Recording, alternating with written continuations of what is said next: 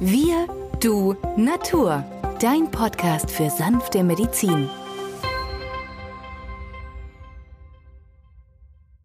Hallo und herzlich willkommen zu dieser neuen Folge von Wir, du, Natur, deinem Podcast für sanfte Medizin.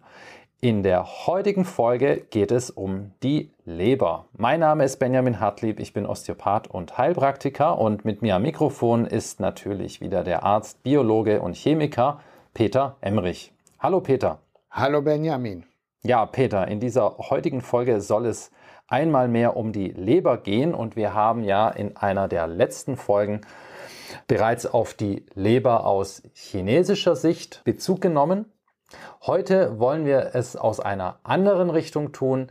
Heute spielt die Leber aus Sicht der Homöopathie die zentrale Rolle. Und äh, wie könnte es besser sein, wenn neben mir am Mikrofon ein Homöopathie-Experte sitzt, dass du, lieber Peter, uns hier ähm, entführen kannst in die Welt der Homöopathie, um zu erklären, wie denn die Leber mit dieser auch ebenfalls sehr sanften Behandlungsmethode unterstützt werden kann. Ja, Benjamin, als erstes sollten wir uns klar machen, woran erkennt man einen gestörten Leberstoffwechsel und das ist tatsächlich die Müdigkeit. Der Schmerz der Leber ist die Müdigkeit, es ist die Erschöpfung, die Leistungsminderung, all diese Dinge. Darüber klagen nicht nur Schüler, sondern auch das ganze Mittelalter oder der ältere Mensch. Und da haben wir Zuschriften bekommen von unseren lieben Zuhörern und Zuhörern, die gesagt haben, Mensch, gibt es da nicht bewährte Homöopathika, die hier rasch eine Besserung bringen können. Genau. Und deswegen haben wir die heute vorbereitet. Es sind acht an der Zahl. Und das ist das, was wir in dieser Serie euch näher bringen wollen. Das erste Mittel ist das Citrulus colocyndis oder auf Deutsch die Coloquinde, auch in alten homöopathischen Büchern als Colocyndis bezeichnet. Das ist nämlich das Hauptmittel für sämtliche Krämpfe im Bauch. Es ist das homöopathische Pendant zum chemischen Buscopan. Ja? Das kennen viele, die werden regelmäßig angewandt bei kolikartigen Schmerzzuständen, bei Krämpfe der Hohlorgane. Es sind typisch plötzlich aufdrehende, heftige, durchschießende Schmerzen. Die Patienten müssen sich zusammenkrümmen. Das hilft vorübergehend. Es ist manchmal auch das Gefühl wie eine eiserne Klammer, die um den Bauch geht. Und diese Beschwerden können mehr oder minder auch emotional ausgelöst sein, durch Wut, durch Aufregung, durch Ärger. Da kann der gesamte Magen-Darm-Trakt betroffen sein. Es gibt aber auch Neuralgien oder aber auch Beschwerden, die sich dann an der Muskulatur zeigen, wie zum Beispiel so ein Ischias-Schmerz. Und wenn ich dann meine Patienten sage, worüber haben sie sich denn geärgert, dann sagen die überhaupt nichts. Zwei, drei Tage später sagen sie doch, sie hatten recht, das war der Nachbar oder das Kind oder der Ehemann, Ehepartner ähm, oder an der Arbeit oder ein Schreiben vom Finanzamt. Also irgendwo war ein Auslöser da, der doch uns im Innersten berührte. So, interessanterweise sehr wichtig in der Homöopathie sind die Modalitäten, nämlich die Art und Weise, wie ein Schmerz positiv beeinflusst werden kann. Hier bei Kolozyndis ist es eine Besserung durch Wärme, also zum Beispiel eine Wärmflasche oder ein Wärmkisse oder fester Druck, aber auch durch Zusammenkrümmen. Fatalerweise sahen viele bei solchen Bauchkrämpfen kein Kaffee trinken, weil das das Ganze verstärken kann. Aber hier ist sogar Kaffee eine Verbesserung möglich. Das heißt also, der Kaffee entkrampft die unter Hochspannung stehende Bauchproblematik.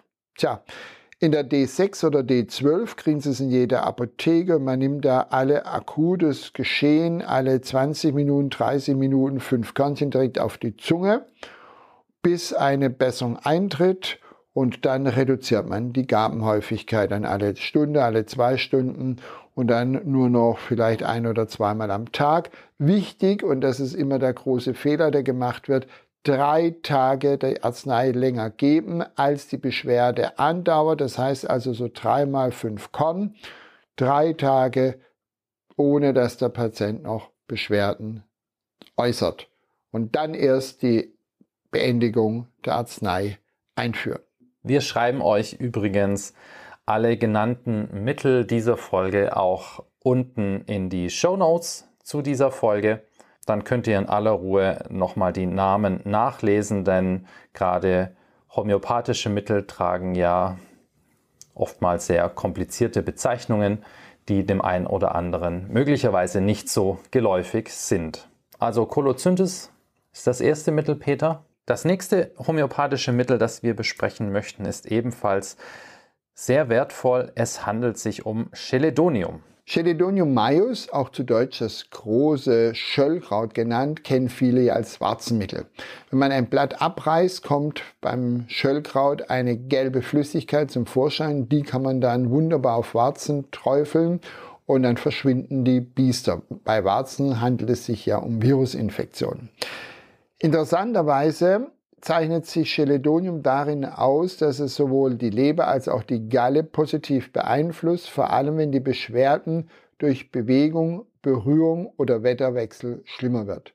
Wir haben ja immer so im Frühjahr Stürme, auch im Herbst und dort haben wir häufig auch so eine Galle-Problematik. Es müssen keine Gallensteine da sein, aber manche Gallenkoliken können ja auch durch Stress ausgelöst werden und hier hilft Cheledonium hervorragend. Meistens die Uhrzeit ist morgens um 4 Uhr oder nachmittags um 16 Uhr. Dort sind so die Krisenzeiten. Man hat ein Völlegefühl, und wenn man isst oder warme Getränke zu sich nimmt, dann hat man eine Besserung dieses Problems. Oder man hat den typischen Kleiderdruck. Blähbauch, Völlegefühl, Kleiderdruck, man macht die Hose auf, der Knopf, der enge Gürtel, der stört. Da ist also Cheledonium auch sehr, sehr positiv in der Wehrkraft. Manchmal haben wir aber im rechten Oberbauch sitzt die Leber und an der Leber ist die Gallenblase befestigt, denn der Saft der Leber ist ja der Gallensaft und der fließt er dann direkt aus der Gallenblase in den Zwölffingerdarm, wo er dazu Sorge trägt, dass Fettverdauung in Gang kommt. Also Gallensaft benötigen wir. Es gibt sehr viele Patienten, die sagen, sie haben ihre Gallenblase rausoperiert bekommen, können sie dann dennoch Cheledonium, das Schöllkraut anwenden? Ja, ganz klar, denn die Galle fließt ja nun kontinuierlich in den Dünndarm und diese Menschen haben nun das Problem nach der Gallenoperation, dass sie keine große Mengen mehr an fettigem Essen zu sich nehmen können. Und äh, da ist Cheledonium häufig ein wunderbares Mittel, um hier eine positive Stimmung in den Bauch zu bekommen. Die Dosierung ist immer gleich, sowohl in der Potenz D6 als auch D12 mit 3 mal 5 Globuli vor dem Essen. Ja, oder im akuten Zustand häufiger. Ja, das nächste Mittel wäre dann China oder Kinjoa pubescens, Peter. Ja, der botanische aktuelle Name ist Cinchona pubescens. Früher in den alten Büchern stand immer China-Rinde. Das war ja auch die Arznei, mit der Hahnemann eigentlich seine ersten Erfahrungen gemacht hat oder an der China-Rinde überhaupt das Prinzip der Homöopathie erkannte. China-Rinde wird in der Homöopathie oft eingesetzt bei Schwächezuständen, ausgelöst durch Blutverluste, beispielsweise durch Steigen, Blutverlust, operativer Eingriff oder nach einer Entbindung. Aber auch bei Anämien, die durch starke Monatsblutung ausgelöst werden, kann die China-Rinde uns helfen, rasch neues Blut zu bilden.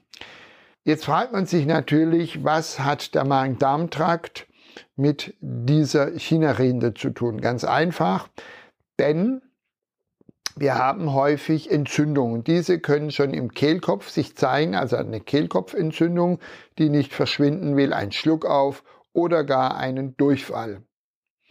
Wenn Kälte, Zugluft, nasskaltes Wetter oder nach dem Essen alles, vornehmlich am Abend oder nachts, stärker in Erscheinung tritt, sollte man an die China-Rinde denken. Wir haben letztes Mal besprochen, dass gerade ein enger Gürtel bei Cheledonium maius, bei dem Schöllkraut, als schlimmer empfunden wird.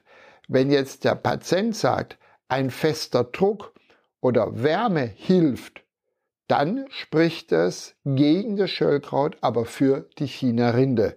Deswegen sollte man immer Acht geben, wie die Modalitäten sind und dazu kann man in meinem Buch Homöopathie für zu Hause und auf Reisen alles schön nachlesen. Gibt es beim Jungjohann Verlag in jeder Buchhandlung.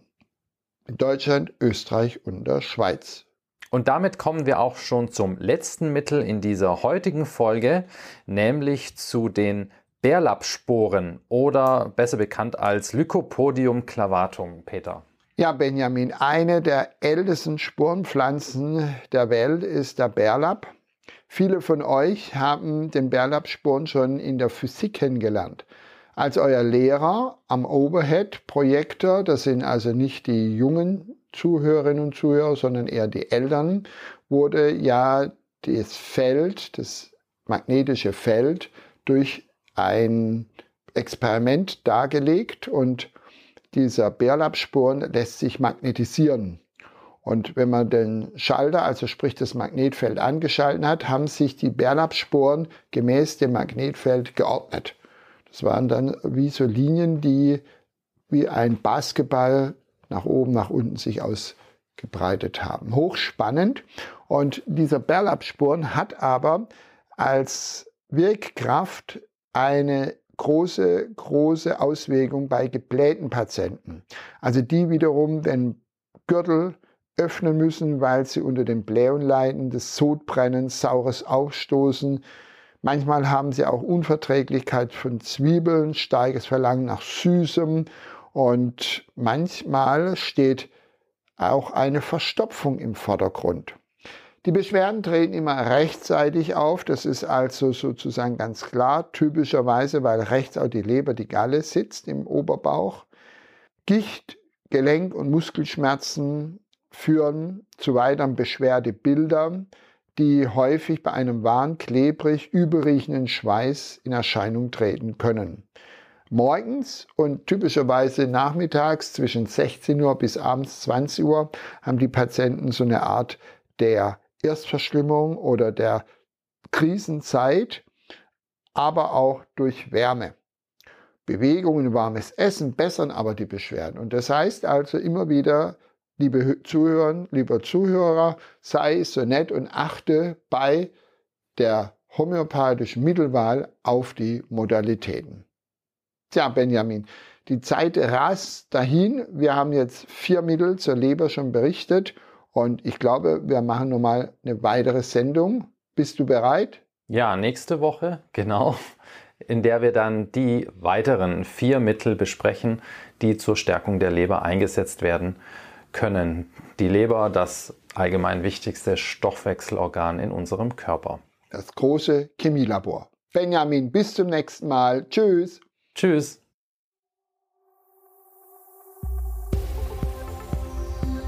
Wenn dir dieser Podcast gefallen hat, freuen wir uns über deine positive Bewertung. Damit hilfst du uns, diesen Podcast bekannter zu machen.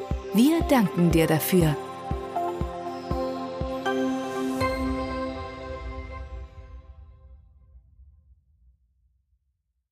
Der folgende Hinweis ist uns wichtig. Alle hier vorgestellten Informationen können nur einen allgemeinen Charakter haben. Sie ersetzen nicht die fachkundige Untersuchung und Behandlung durch deinen Arzt. Bitte wende dich bei anhaltenden Beschwerden an den Arzt deines Vertrauens. Nur auf diesem Wege kann die geeignete Therapie für dich gefunden werden.